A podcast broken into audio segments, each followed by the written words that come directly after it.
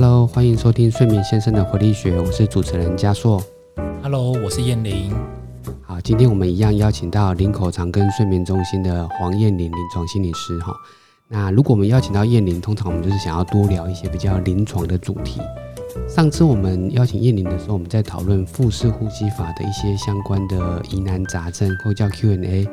那今天我们要来聊的是渐进式肌肉放松法的 Q&A。上次我们聊完腹式呼吸法的这个 Q&A 的时候，我觉得效果不错，蛮多个案其实有说，哎，他听到这一集，真的发现他之前执行上有些错误或不不是很理解的地方，其实我们在那一集刚好都解答了。那我就在想，哎，这样其实蛮完整的。我们每一个放松，我们现在都会有三个档案，一个是呃说明，说明为什么要做这个放松的原理。那第二个档案是比较偏引导，第三个档案可能就是像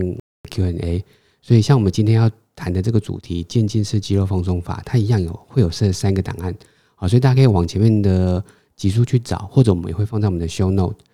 所以第一个叫做说明，好，那我跟大家分享一下你要怎么使用这三个档案好了哈。第一个，如果你想要了解这个放松训练它的原理跟它的一些呃执行的一些步骤或者是一些细项，我们会在说明的这个档案讲得很清楚。那第二个是引导，引导就没有任何的说明，所以你可以直接听这个引导。如果你在你的睡前想要听一个录音档，那透过这个录音档完全的放松，你就可以直接听引导，就不用再听说明的档案。好，所以个案在做练习的时候，其实就可以跳过说明，直接听引导。那第三个档案就是我们今天录的，会录一些相关的 Q&A，或者在执行后，好，执行比较偏后端，你有没有什么一些问题？好，我们今天会回答。那所以我们今天会录的是渐进式肌肉放松法的问与答。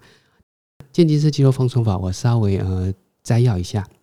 前面的说明其实有聊到哈，它就是一个比较透过肌肉紧绷跟放松的这个过程，去找到什么叫真正的放松，或者去区分那什么叫紧绷。在你区分紧绷跟放松这中间，你慢慢就可以了解，OK，我有没有办法让我的身体再更放松一点？所以它蛮多的成分是觉察，觉察以后你也学到一些方法，让自己更放松。那我们的重点当然会放在放松的这个感觉跟动作上面，好，所以渐进式肌肉放松法它有点琐碎哈，不得不说，因为全身上下大概会有十四到十六个动作，我们会去操作，所以它整个完整的版本大概要花大家三十分钟的时间，好，所以可能也要看每个人睡前的习惯或时间了哈。不过通常如果你有确实执行这个放松方法，我在临床上哈，等下叶你也可以聊一些临床的心得，个案在执行后效果通常蛮明显的。如果他这个方法是适用他的，而且他也确实执行，好，但这边就会有两个问题，一个是这个渐进式肌肉放松法适不适合你，再来你的执行过程中有没有正确，好，所以叶玲，你要不要分享一下你在临床上有没有什么比较常见的这个问题哈？就是当个案在执行肌肉放松法的时候会遇到的。呃，先前有病人曾经跟我们反映，因为在最一开始渐进式肌肉放松的版本引导语当中。其实我们会给的引导是用力、用力再用力。那这样的一个引导的说明当中，其实呃遇到比较认真的个案的时候，他确实就会跟着我们用力、用力再用力，导致于那个用力过头，让他开始产生一些不舒服甚至是疼痛的一个状况。那这确实是在临床上面。呃，早期我们透过蛮多的实物操作过程当中，个案给我们的一些回馈，然后我们做了一些调整。啊，这个叶宁这样讲哈，让我想到，其实我们在学生时代学这个肌肉放松法的引导的时候，的确就会有一个很大的压力哈，因为他在教我们要先紧绷的时候，那个紧绷的用语非常的强烈。好，那甚至。在一开始我们在进临床的时候，在跟个案分享的时候，也会遇到这个问题，个案会很用力、很用力，结果反而可能在那个用力过头的时候，反而身体不舒服，那就没有达到放松训练的效果。所以不用担心哈，大家现在听到我们的录音档的版本已经修正过的，已经是比较温和的。那有时候我常分享一个说法哈，我会请个案在用力的时候提醒自己，大概用到八分力就好，而且用力的目的只是为了让它区分，这个叫用力。等一下，所有的感觉都叫放松，所以它有一个是比较的概念。好，我紧绷一下，接下来就慢慢的放松。所以大家听到的引导语会比较强调放松这个过程，不断的放松，甚至你会听到我们常常在讲一个用语是，你可以再放松一点。很多人反而会觉得我已经够放松啦。当我们一直提醒你，你可以再放松的时候，也许你就会设法让自己有办法比刚刚更放松。叶宁该聊完这个过度紧绷可能导致的不舒服哈，我再顺着这部分分享一下。很多人在执行完这些放松训练，不见得是肌肉放松哦，包含我们之前分享的腹式呼吸，或我们以后可能会分享的一些冥想。很多人在做完这个放松之后，都跟我说：“哎，心理师啊，我做完放松以后，反而觉得我的肩膀很酸，或者反而觉得我背有点痛，会不会是放松训练让他不舒服？”这个时候，我都会停下来跟个案讨论两件事情：第一个，会不会他的动作不对，导致真正的不舒服？但是如果面对面做，我们通常会看到他的动作确不确实，所以我通常会提醒，应该不是动作让你不舒服，有可能是什么？你本来就有这些身体的不舒服，例如你长时间可能呃在电脑面前工作耸肩，所以你的肩膀本来就有点酸痛。当你放松的时候，你把你的思绪静下来，注意到这个不舒服，所以对我来讲，这个不舒服反而提醒了我。告诉个案，你已经专注下来了，所以你才感受到这些不舒服。那再来怎么办呢？放松训练代表它是有效的，因为你真的放松了。但是它凸显出来的这些不舒服，你反而就要额外去处理。例如，你可能就要好好的针对你的肩颈多做一些物理性的放松，甚至搞不好需要做一些调整。好，所以我觉得当个案或者是在座各位哈，如果你有做完这些放松训练，反而觉得哎，我哪里不舒服了？第一个看这个动作是不是做错了。那如果不是，我觉得一定要去看会不会这个位置本来就不舒服，所以放松之后提醒了你这些位置你需要留意一下。好，所以我觉得这个反而是一个很重要的提醒。确实，这是一个蛮重要的部分。另外一个我们在临床上面比较常遇到的就是，当个案在做一些动作，我们会适时的在旁边，除了给予引导之外，我们会观察个案进行的过程当中。它有没有哪一些部分，就像刚刚贾硕提的，其实是动作上面需要再做一些调整的，这个我们就会适时在那个当下，其实就直接帮个案做一些调整。那再来临床上面有一些个案会跟我们分享，就是譬如说，呃，我前两周有一个个案很可爱，他来参加了我们的放松团体，那一次刚好学的是渐进式肌肉放松，在练习的过程当中，他觉得哇。对他而言超级有效的，所以他回去之后就是很热情的跟他的太太分享，请太太也跟着一起来做。结果太太做完之后，给他的回应却有一点点的冷淡，就跟他讲说：“呃，我觉得还好。”诶，先生也很纳闷，他跟我们讲，他甚至呃在那个指导语都还没有结束的时候，他就睡着了。可是太太却告诉他没有效，他就很纳闷来问我，然后。上一周，当他们两个一起来参加这个团体的时候，他们就主动提了这个问题。那那个时候，我就稍微问了一下，就是诶，太太进行过程当中怎么做的？他就说哦，因为先生来参加了这个团体，他觉得很有效，然后就分享了那个录音档啊，他就跟着做。但是跟着做的过程当中，他其实也不太确定自己做的到底是对或错，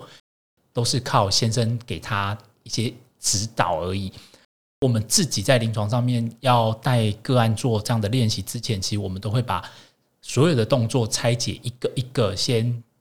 说明，甚至做了示范，让我们的个案知道说：“诶，原来这些动作该怎么做。”那等他们确认了动作之后，我们才会带他们去做练习，这样比较能得到实际上的效果。那这个就会有一点点像，就是呃，我们都知道很多，譬如说健身的动作。那这些动作其实我们知道，可是当我们自己做的时候，好像永远达不到我们预期的效果，或者那个效果没那么好。这也是为什么大家到了健身房之后，偶尔都会想要找教练来帮我们确认一下动作到底是不是正确的，需不需要有哪些地方做一些调整。所以我想在临床上面，我们确实就会建议啦，如果真的呃在透过这样的练习没有办法得到预期想要的放松效果，或许。就需要，譬如说到医疗院所，或者是像治疗所，找专业的临床心理师帮我们做比较专业的细部去确认一下这些动作到底执行有没有哪些地方需要做调整、需要做修正的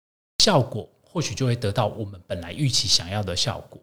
哎，我觉得燕玲这个分享很重要啊，就是尤其是燕玲刚刚用了一个健身教练的比喻，我觉得在做这些放松训练，尤其是肌肉放松法。我觉得特别需要有人帮忙去做一些比较细项的一些说明，甚至帮你观察啊。当然，网络上你们可以先学学看。那如果遇到了瓶颈，我觉得你可以找一些专专门的人去帮你看一下。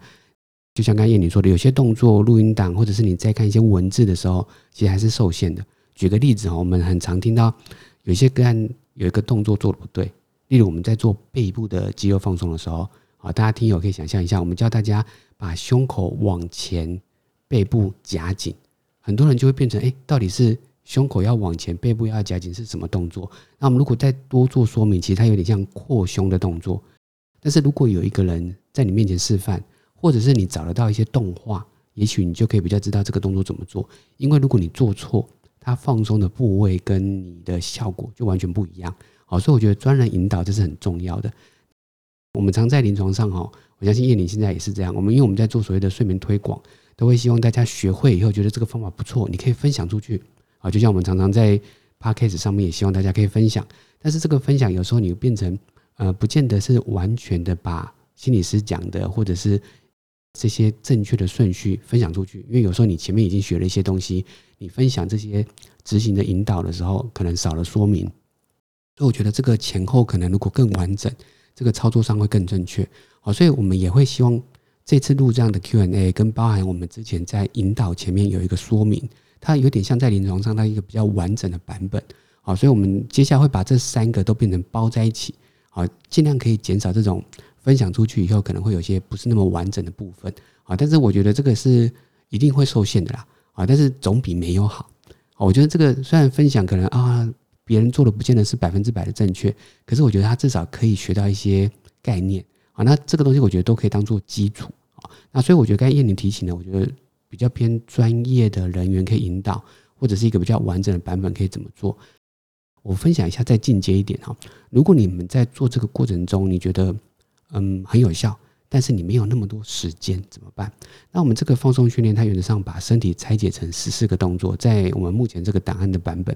那每一个动作大概都会花你一两分钟的时间去做紧绷跟放松。那前跟后会有一些引导跟比较后面的一种冥想的一个成分。那如果你已经熟练了，你也许不见得一定要听录音档，你可以挑你觉得重要的动作，也许挑四到六个，它就大概可以缩短成一半的时间。好，那或者是你只有十分钟，你可能可以挑两个你觉得很重要的动作。那有时候这个过程中，我会请个案去看你觉得很需要放松的身体部位是哪一个。例如你的肩膀很需要放松，你肩膀相关的动作你就一定要做。那也许你就可以组合一个短的版本，或者是你因为你的时间去做搭配。例如你中午想要放松，但是中午时间没那么多，你就做一个短版的。那你晚上睡前你有比较多的时间，你想要做一个完整的版本，你就可以听完整的版本。好，所以我觉得这部分是我我形容叫做可以组合的，呃，这十四个动作的重新组合，或者是这边可以做一些不同方法的取代。那或者是我之前有遇到一些个案，他可能自己会做一些冥想，他可以在后面我们做完放松的时候，有时候都会叫大家安静下来或平静下来，那个时候你再加一点冥想进去也可以。好，所以我觉得放松训练它有很多的。不同的一些组合，或者是一些不同的调整的方式。好，好，那我们今天就是分享这个渐进式肌肉放松法相关的 Q&A。好，那应该可以解答蛮多呃，在执行这个肌肉放松法的时候遇到的一些问题哈。那如果你执行的过程中，你觉得哎，你还是有一些问题，那我们没有提到的，你可以在留言跟我们讲，好，或者是讯息告诉我们，那我们也都很乐意回答大家哈。好，谢谢大家，拜拜，拜拜。